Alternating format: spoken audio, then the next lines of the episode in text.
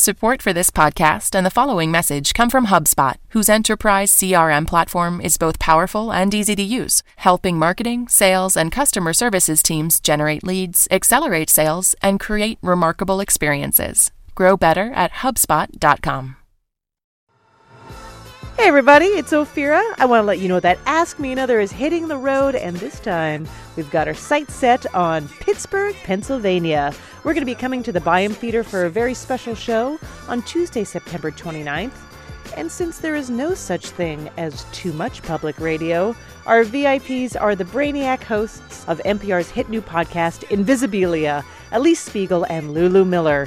Tickets are going really fast, so hurry over to amatickets.org and get yours and make sure you don't miss any of the fun. Game on. See you there.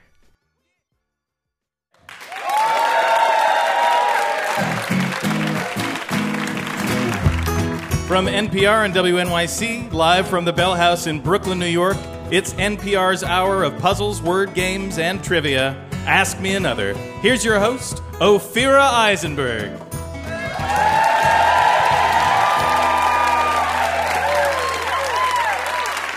You, Jonathan. So, you know our VIP from her New York Times bestseller, The Interestings, where she explored the cracks of modern life with wit and insight. Her latest book, Belzhar, is a young adult novel following a group of teens studying Sylvia Plath. I am so jealous of young adults.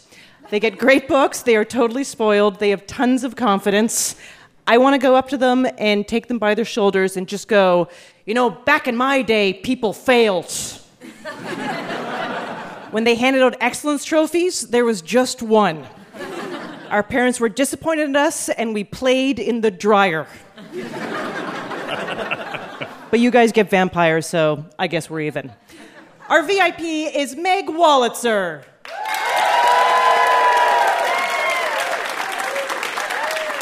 Let's start the games with our first two contestants, Jess Zimmerman and Nick Noblet.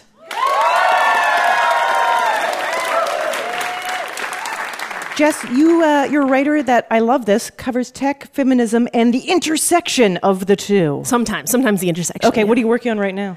Uh, I actually have to go home after this Yeah. and write something for The Guardian, which is mostly about how you guys all sign end user license agreements without even looking at them. It's true. That's all, it's too many words. They could bring it down to like 155 characters, I would read it.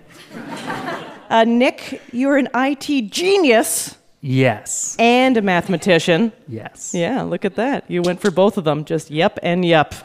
Uh, so, can you apply your genius math skills to a trivia show?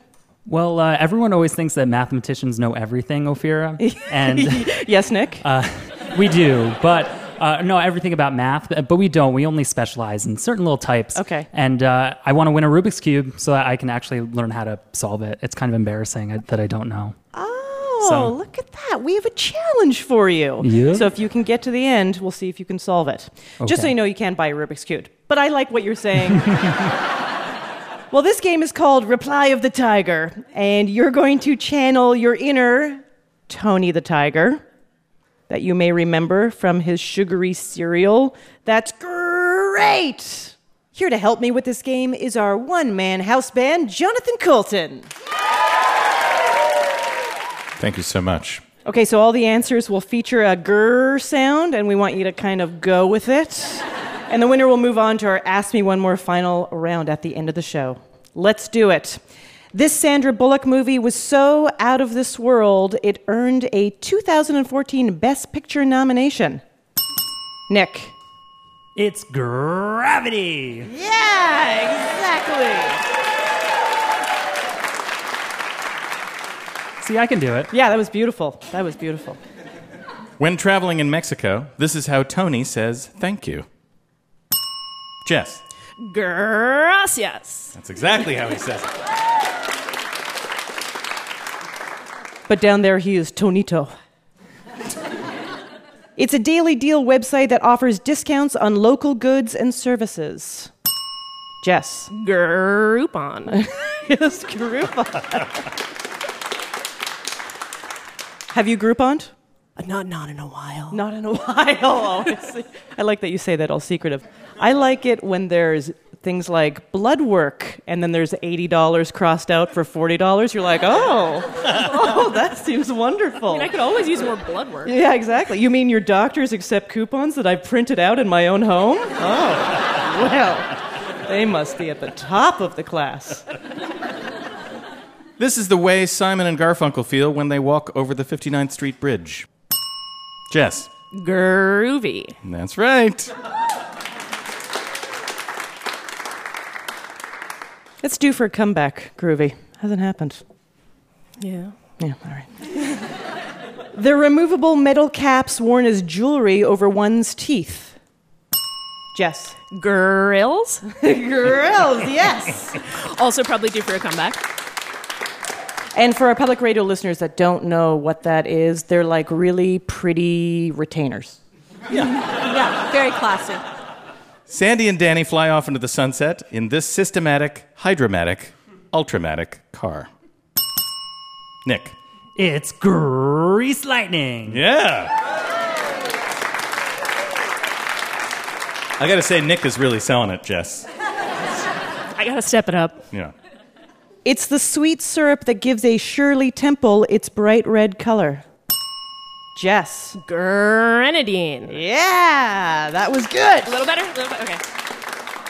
There are a million versions of the Shirley Temple. I used to love that as a kid. Are there multiple versions? Yeah, of yeah, you can get like one uh, instead of the grenadine, they use like Manischewitz. What? Yeah, yeah, yeah. It's Wow. called, yeah, they call it the Shirley Temple Beth Israel. All right, this is your last question. He's the quiet canine half of a British claymation duo. Jess, Gromit. you got it.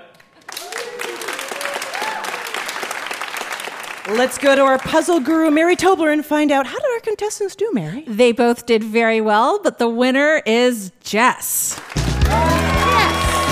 Well done, Jess. We will see you again at our Ask Me One More final round at the end of the show.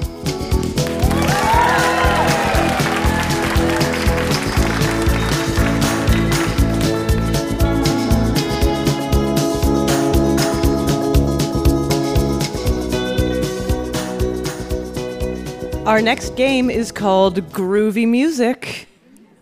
I know, actually, get excited. Actually, it's not. Oh, you're right. Our next game is called. I got so excited. Our next game is called Groovy Movie. And here to play it are Robert Pepe and Nicholas Harbison.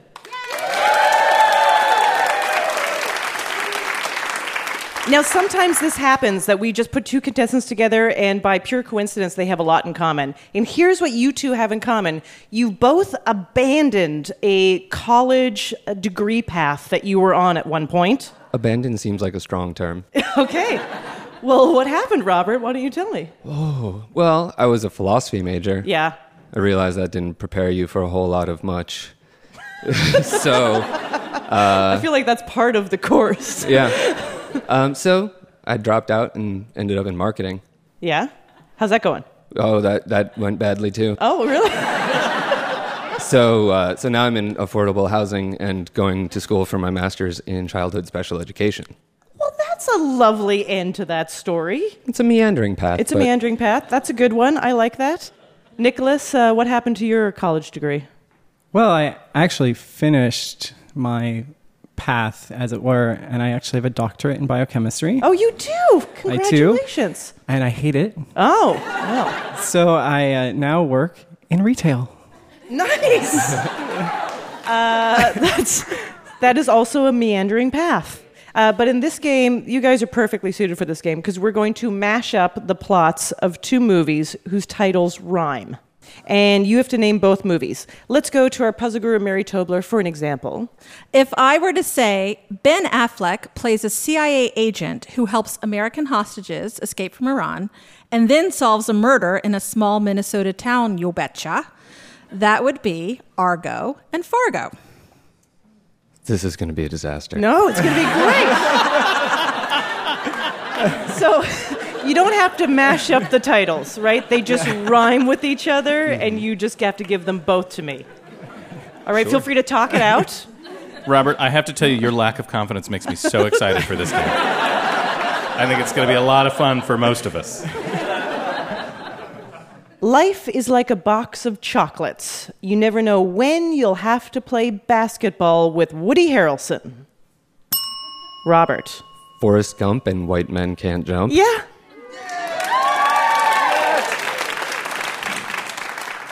Who's the black private dick who's a sex machine to all the chicks and a firefighting machine also with Kurt Russell and William Baldwin? Robert. Shaft and Backdraft? You got it. That's right. I want that calendar immediately. Sandra Bullock and Melissa McCarthy play two law enforcement officers who hunt down a creepy serial killer who stalks you in your dreams. Robert. The Heat and Nightmare on Elm Street? Yes. Yes. The audience didn't seem pleased with that. The audience gasped at your amazing gymnastic Okay. feat that went on in your cerebral head. Good. Yeah, all right. After a washed up golf pro, played by Kevin Costner, fails to qualify for the U.S. Open yet again, he decides to run away from it all by tying helium balloons to his house. Nicholas, Tin Cup and Up. you got it. First 10 minutes of that movie, man. Mess you up. Which one? Tin Tin, Cup. cup? Yeah, tin cups. Because they're so Heartbreaking. heartbreaking. You're like, this is not as funny as Caddyshack. Omar Sharif brings Boris Pasternak's Russian novel to life and then gives him the old razzle dazzle, dancing with Catherine Zeta Jones and Renee Zellweger. Nicholas. Dr. Zhivago and Chicago. yes, exactly.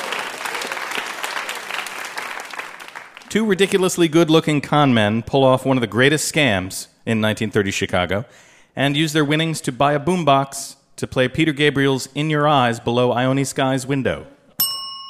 Robert. The Sting and Say Anything? Yeah, that's Really? Wow. The only surviving child of the Russian royal family eludes the undead Rasputin while a mouse in a wizard outfit makes mops dance. Nicholas. Anastasia and Fantasia. Exactly. Mary Tobler, puzzle guru. How did our contestants do? They did wonderfully. It was a close game. Robert's the winner. Well done. We'll see you in our final round at the end of the show.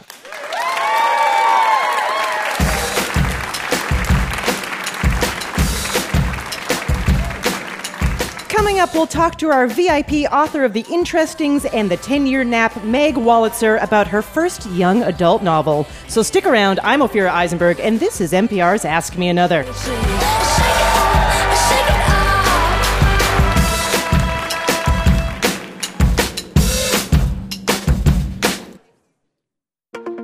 Hey, thanks so much for listening to Ask Me Another. Now I know lousy car advice from two brothers in Boston doesn't sound that great, but of course I'm talking about the Car Talk podcast. Laughs, snorts, and occasional wisdom on life's little mysteries, including mechanics, cars, and the people who love them. So laugh along with Click and Clack, the Tappet brothers on the Car Talk podcast. Find it now at npr.org slash podcasts or on your NPR One app. A quick shout out to one of our sponsors, Casper. They're an online retailer for mattresses, and Casper mattresses are American made and obsessively engineered for comfort. They use two technologies latex foam and memory foam to give just the right amount of sink and bounce. And they have a risk free trial. You can try out your Casper mattress for 100 days with free delivery and returns. It's outrageous comfort at a polite price. So go to casper.com slash another to check out their options. And they have a special offer for listeners of this podcast. Use the promo code another to redeem $50 towards a Casper mattress that works for you. Terms and conditions apply.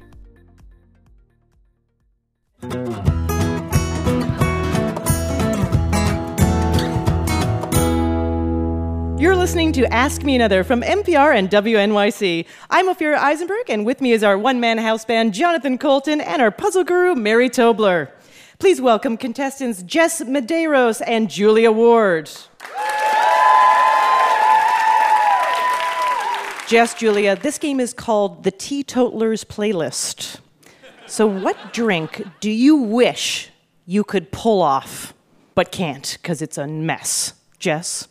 Um, brandy and a snifter, maybe. Yeah. Walk around with that. Yeah, I'll kind of like to dress like an old man. I'd like to drink what they drink too. My distinctive style, Julia.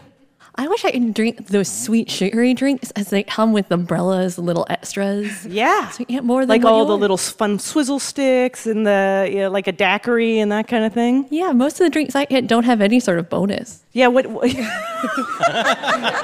Like a prize. right, there's no props in your drinks. Uh, Jonathan, do you have to drink to be a good musician? Uh, well, I do. Most people don't, but I do. I, I find that I, I, I think that I'm a better musician Yeah, when I drink. that's so all that matters. That's all that matters, that's- really. I'm going to play some songs that feature alcoholic drinks in their title, but I'm replacing those potent potables with non alcoholic beverages. All you have to do is give me the original title of the song. And the winner will move on to our Ask Me One More final round at the end of the show. Are you ready? Yeah. Yeah. So nervous. It's going to be great. I'd have sworn that with time, thoughts of you would leave my head. I was wrong. Now I find just one thing makes me forget. Sunny D. Julia. Red, red wine. Yeah, that's right. Which is more nutritious than Sunny D, I believe. Any alcohol is. probably is. That's probably true. You should give your kids wine. That's right. You want them to grow up to be a musician. That's right. Rolling down the street, eating kale chips, sipping on guava juice, laid back, with my mind on my money and my money on my mind. Jess. Gin and juice. Yeah, gin and juice.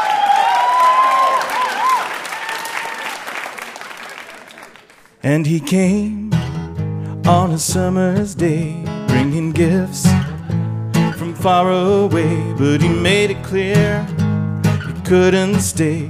No harbor was his home. The sailor said, Pepsi, you're a fine girl. What a good wife you would be. But my life, my lover, my lady is the sea.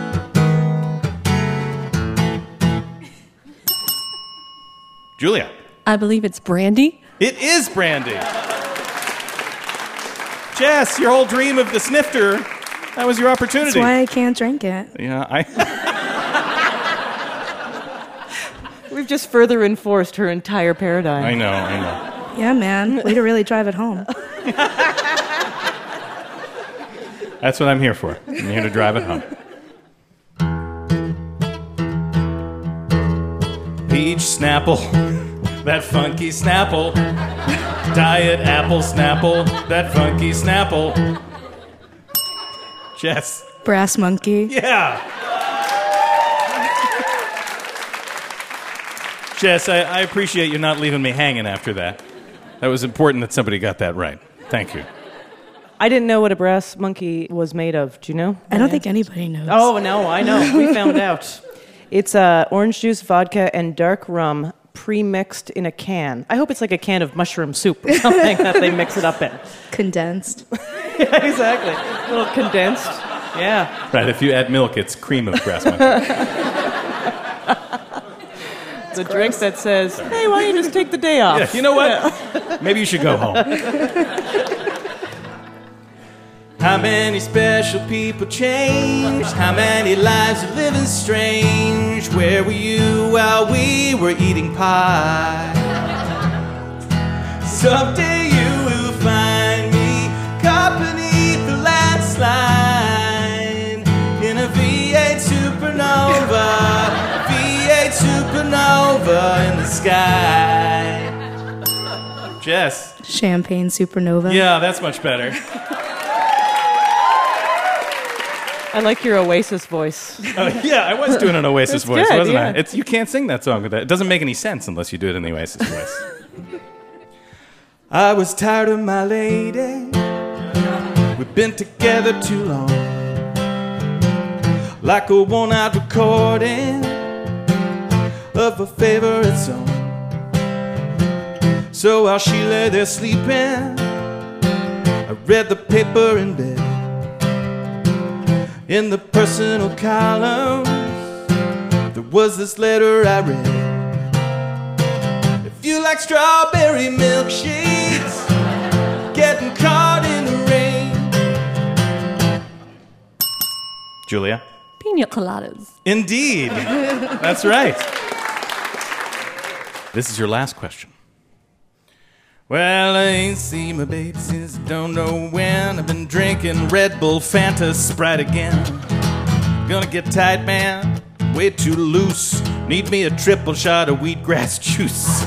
Gonna get sober, man. Just you wait and see. I want one seltzer, one milk, and one tea. One seltzer, one milk, one tea. Oh no! I don't even know what to say right now. I don't either. Julia? I know there's whiskey, and I know beer is the end of it. I don't think we oh, can one award. whiskey, one scotch, one beer. It's very close. Close. It's very close, but it's incorrect. George Thorogood is so mad right now. He's pretty mad. Yeah, he's, back pretty to mad. drinking because of you guys right now. Uh, what is it, everybody? One bourbon, one scotch, and one beer. But that's all right. Let's go to Puzzle Guru Mary Tobler. That leads us to a tie. So we will give you a non musical question for the tiebreaker. First one to ring in with the correct response will win the game. What singer has a greatest hits album titled Meet Me in Margaritaville? Jess. Jimmy Buffett. That's correct. Congratulations, Jess. Red, red wine, you make me feel so fine. You keep me rocking all of the time. Red, red wine, you make me feel so fine. Monkey packing music on the swing. Red, red, red wine, you give me one heap zing. Let's play six of some, half a dozen of the other with our next two contestants, Zach Schusterman and Paul Flaherty. All right, Zach, you told us that your hobbies are raising backyard chickens and 3D printing. All true. I can't believe you are the person that I've been looking for. I feel the same way. Paul, you're a high school math teacher and an ice hockey coach, or as we say in Canada, a hockey coach. Yes, that's correct. now, when you hear word game on public radio, what is the first thing that pops into your head, Zach? I think word. Word? okay. Yep. Are you scared? Not scared? How does it feel in the comfort level? I'm really excited, actually. I used to be a science geek, so now I like words. Okay, great. Paul, what's the first thing that pops into your head? I, I really hope it's about etymologies because I'm really a big etymology fan. Oh, yeah. This game is about isograms. Yes. Okay. Let's go to our puzzle guru, Mary Tobler, to explain what is an isogram. Sure. An isogram is a word that contains no repeated letters. So the word isogram is itself isogrammatic. Now, we're interested for this game in really long isograms, like the word uncopyrightable, which is 15 letters long, and probably one of the longest isograms you can imagine using in a sentence. And as confusing as this is, it's actually quite straightforward. We will give you a sentence with a blank in it. You will fill in the blank with an isogram that is exactly 12 letters long. Yeah, I and, know. If, and, if, and if you need a hint, we'll give you the word's definition. Use your context clues. Be confident. You ready? As I'll ever be. Okay. if you can write with either your left or your right hand, then you are considered Paul. Ambidextrous? That's right. See? Easy. Yeah. Despite the revelation that Twitter lost $79 million in 2012 and was thus blank, investors still continued to buy the stock. Paul. Unprofitable? Unprofitable is correct. I don't mind the flashes of lightning, it's the blanks that follow that send me scurrying under the covers?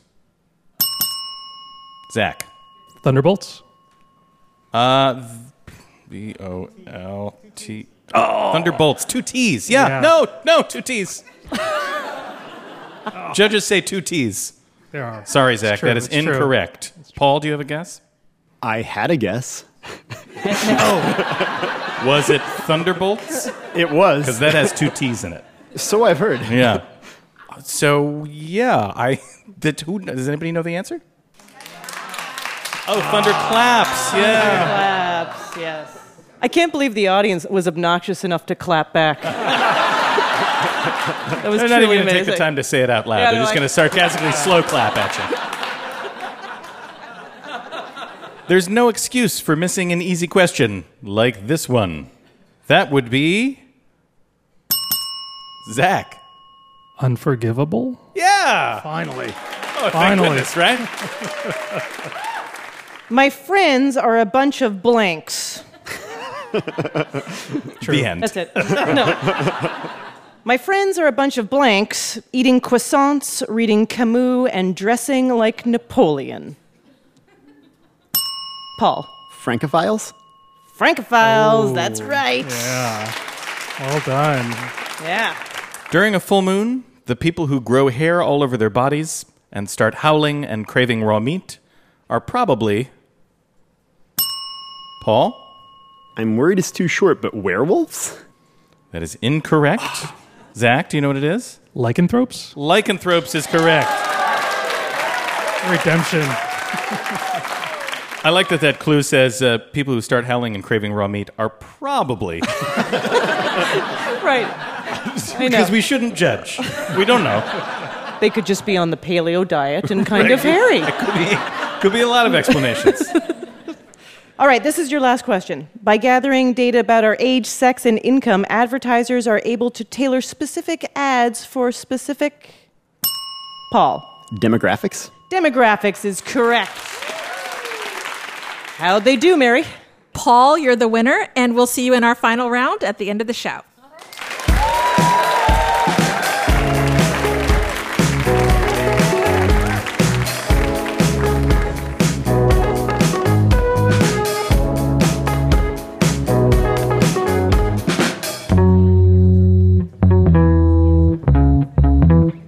Our next contestant is on the line. Hi, you're on Ask Me Another. Hi, Ophira. It's Mark Neymar calling from Paris. Paris? You're in France? I am. Awesome, quite nice. Late at night. Thanks, Mark, for calling in. Uh, you're, where are you originally from? I'm originally from Michigan. And now you make your home in Paris. Are you a Francophile? Uh, living here kind of makes you not much of a Francophile. That's right. that is correct.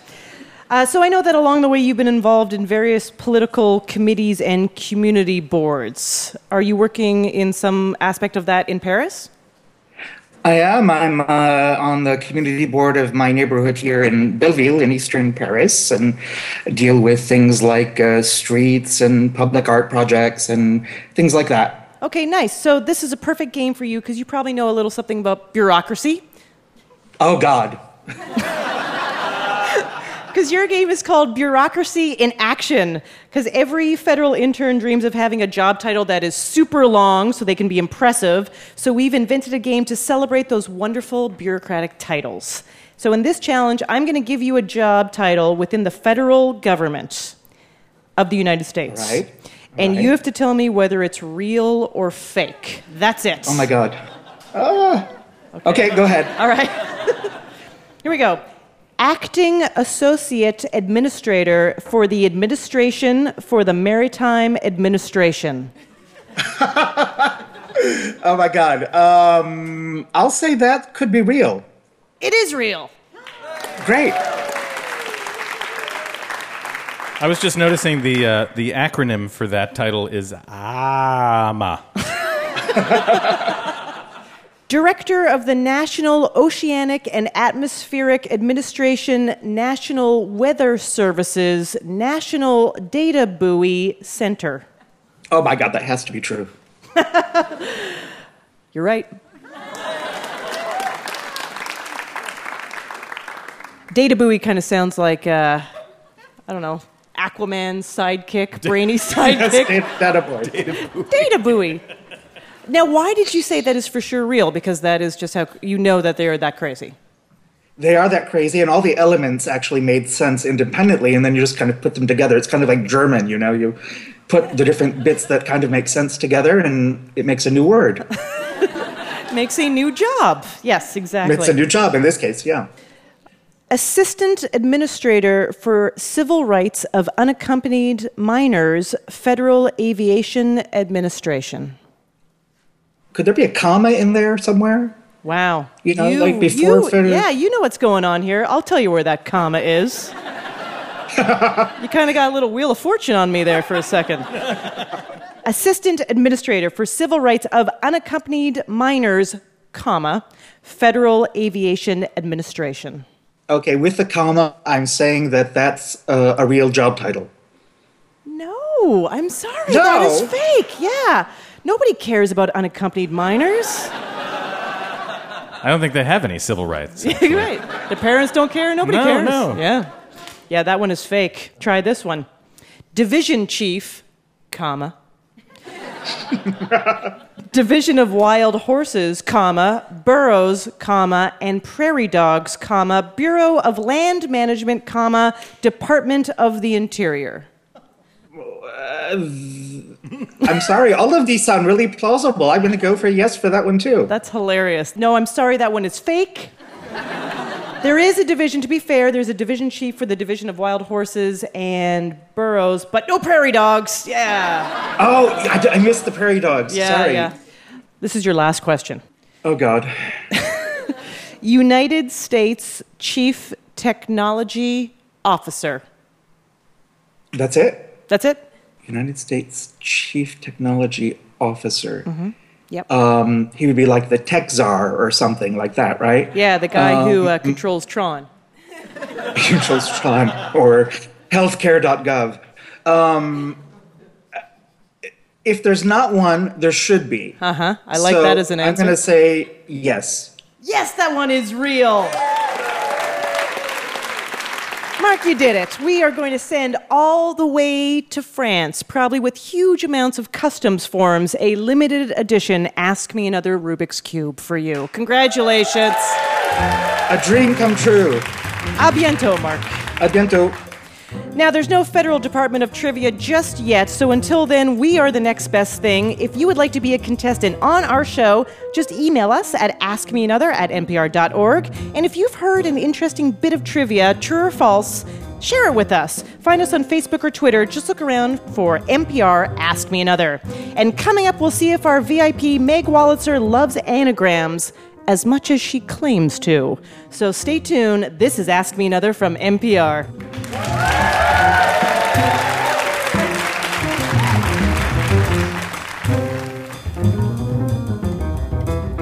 This podcast and the following message come from Chipotle.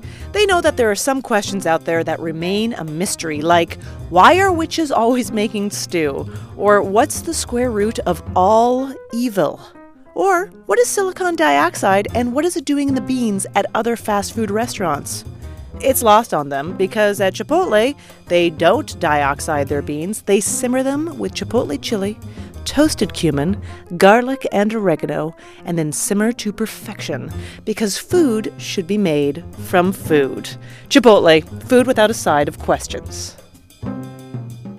Support for NPR comes from Bleecker Street presenting Pawn Sacrifice, the untold story of Bobby Fischer, the Cold War, and the match of the century. Starring Tobey Maguire, Liev Schreiber, and Peter Sarsgaard. Now playing.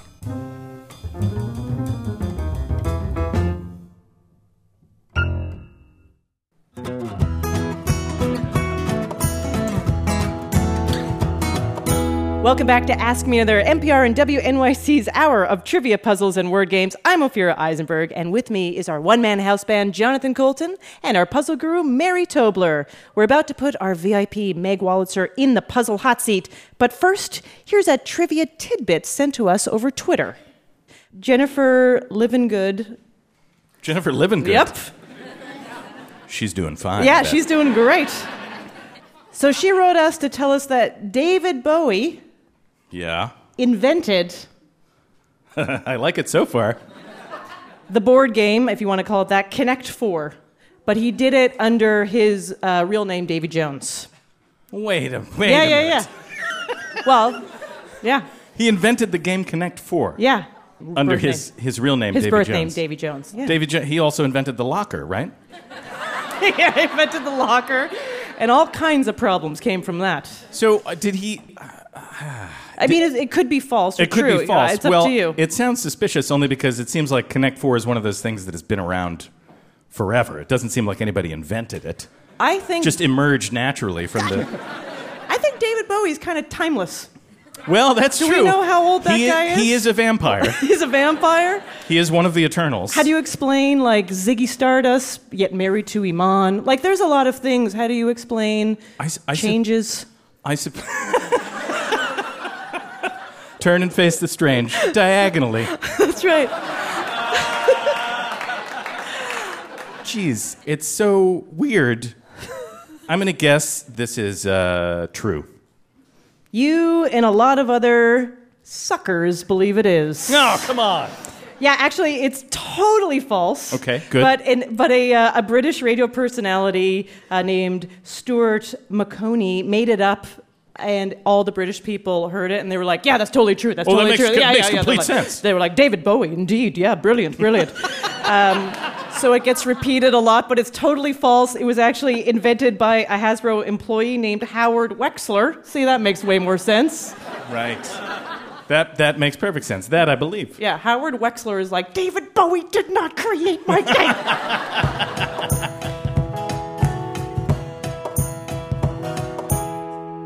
Now, please welcome our very important puzzler. She's the New York Times bestselling author of The 10 Year Nap, The Uncoupling, and the book that's on my bedside table right now, Belzhar. Please welcome Meg Wolitzer. Thanks for, uh, so much for joining us on the show. Oh, thanks for having me. Now, your current book is your first debut young adult novel.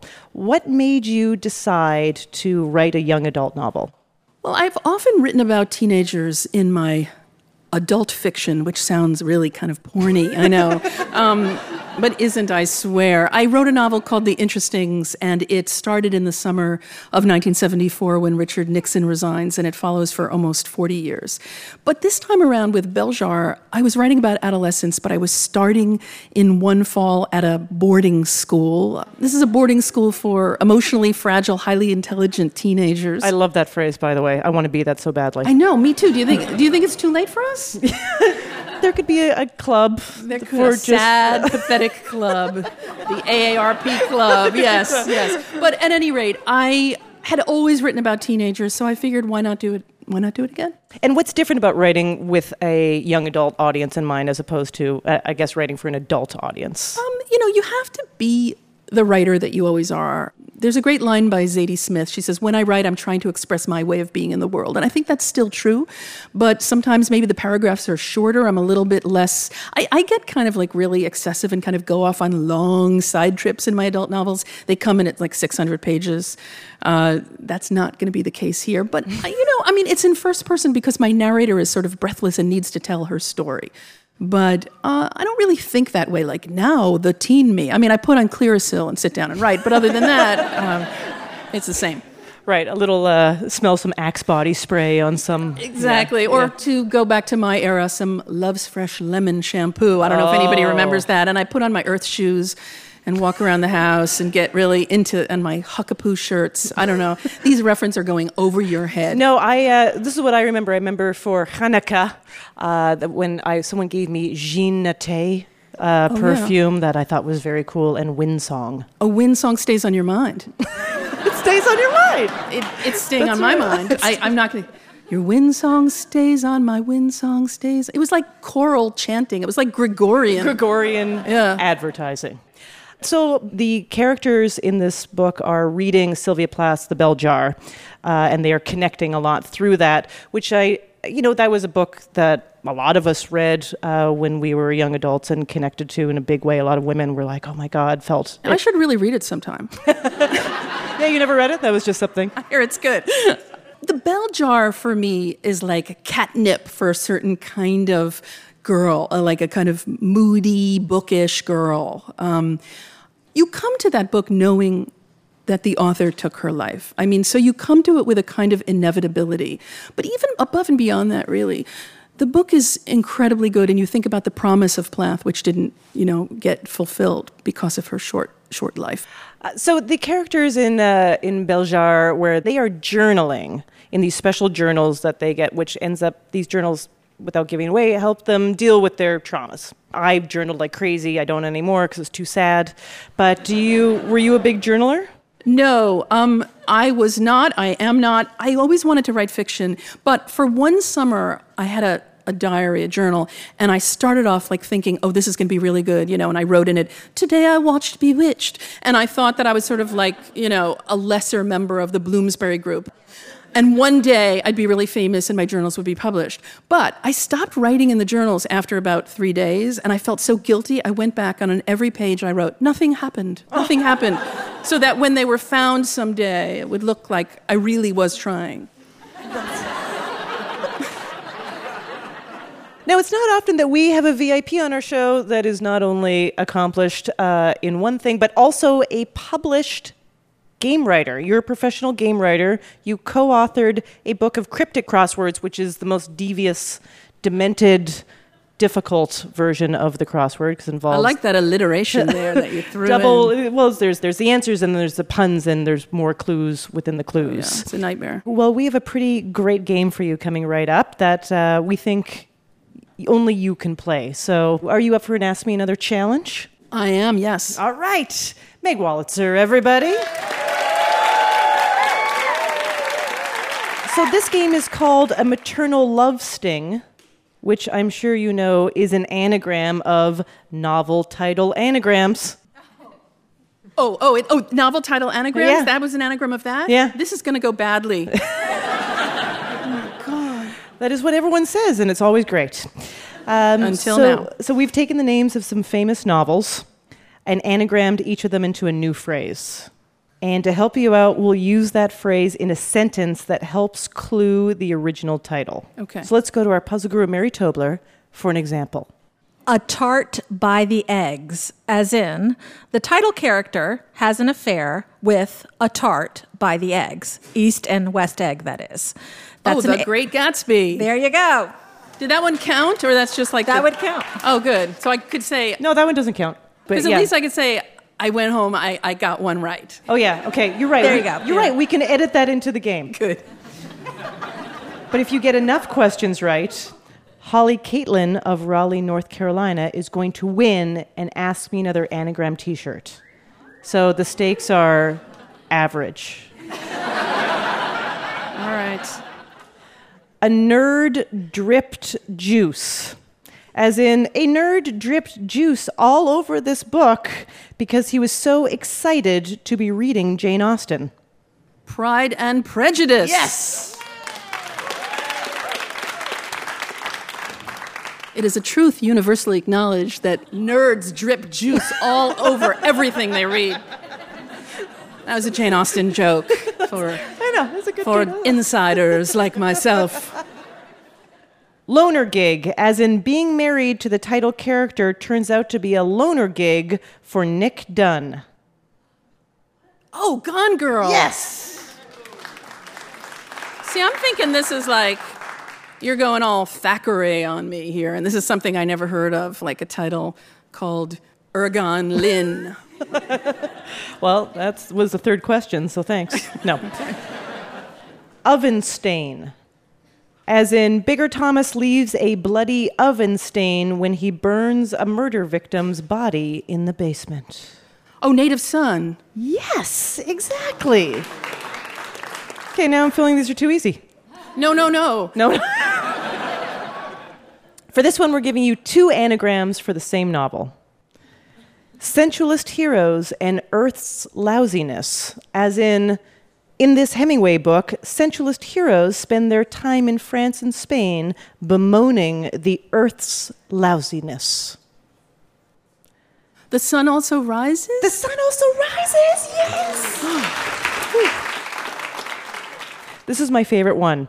Elites thought, oh, as in there was a mixed reaction to this Virginia Woolf masterpiece.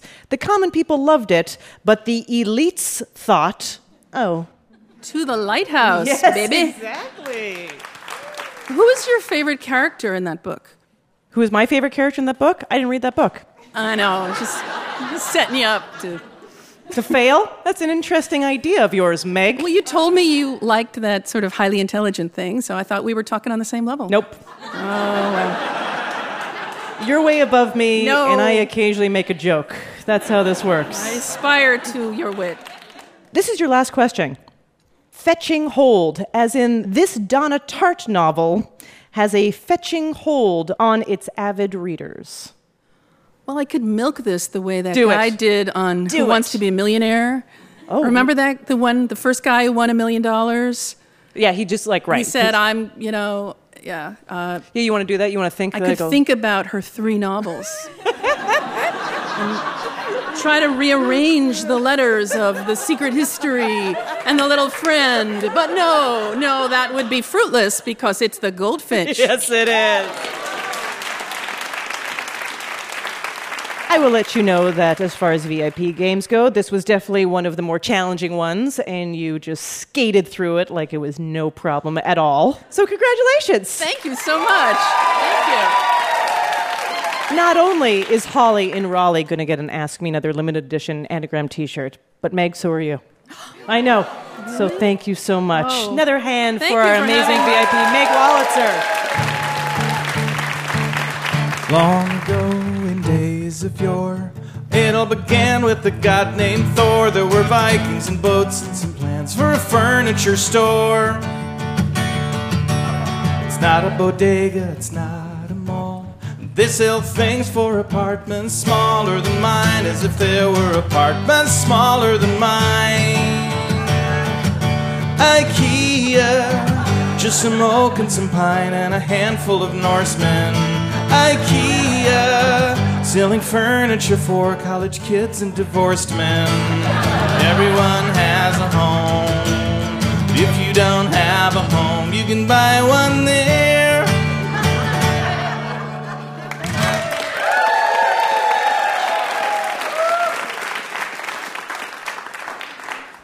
Crown this week's grand champion. So let's bring back from Reply of the Tiger, Jess Zimmerman.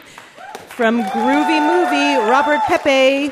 From the Teetotalers playlist, Jess Medeiros. And from Six of Some, Paul Flaherty to play our Ask Me One More final round. And our puzzle guru, Mary Tobler, will explain what this final round is all about. In this final round, every correct answer will contain the name of a room, piece of furniture, or other item you would commonly find inside a house. We're playing this spelling bee style, so one wrong answer and you're out. The last person standing is our Ask Me Another grand prize winner.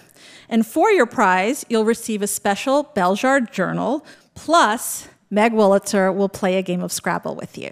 I said the stakes were high. Here we go. Jess Z.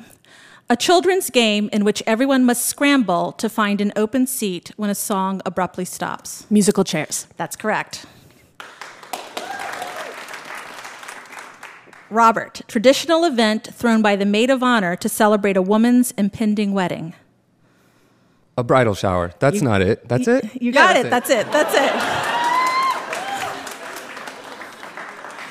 Jess M. In a book, it's a page listing the chapters and the pages on which they begin. A table of contents. Good job.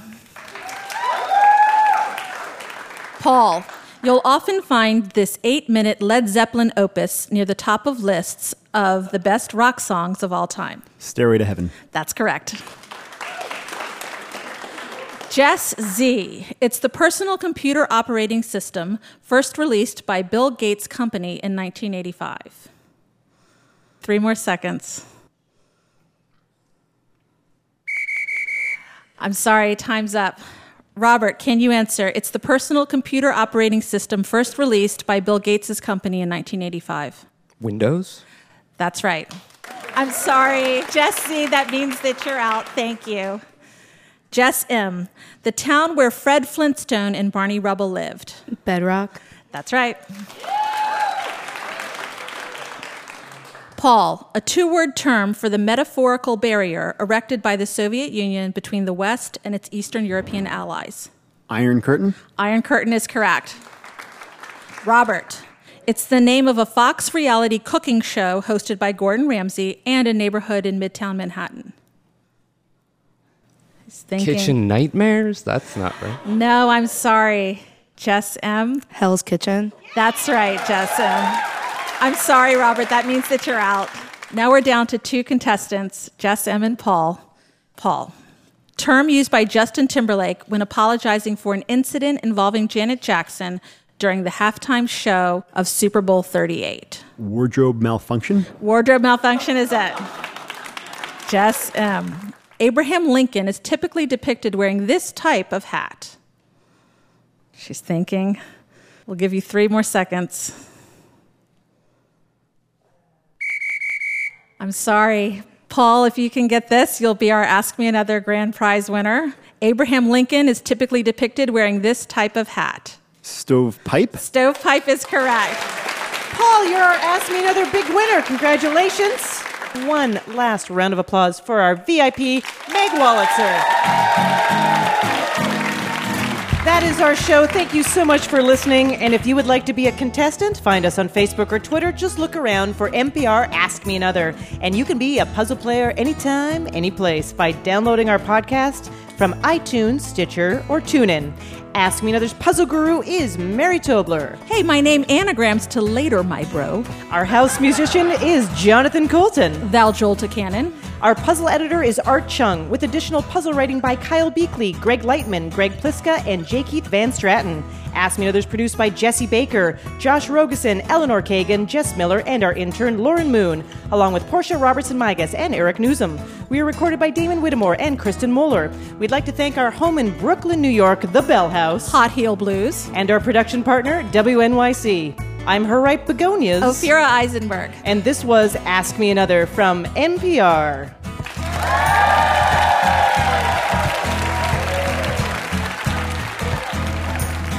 Hello, just a reminder to check out the Car Talk podcast. I know lousy car advice from two brothers in Boston doesn't sound that great, but when it comes to the Car Talk podcast, you are guaranteed laughs, snorts, and occasional wisdom on life's little mysteries, including mechanics, cars, and the people who love them. Laugh along with Click and Clack, the Tappet brothers, on the Car Talk podcast. Find it now at npr.org slash podcasts or on your NPR One app. Next time on Ask Me Another, you know our VIP is Maria from Sesame Street. It's Sonia Manzano. And she told us what 123 Sesame Street was like when she first joined the show. It, it was just darker. It was just darker. It was gritty. it was a gritty place. Join me, Ophira Eisenberg, for NPR's hour of puzzles, word games, and trivia.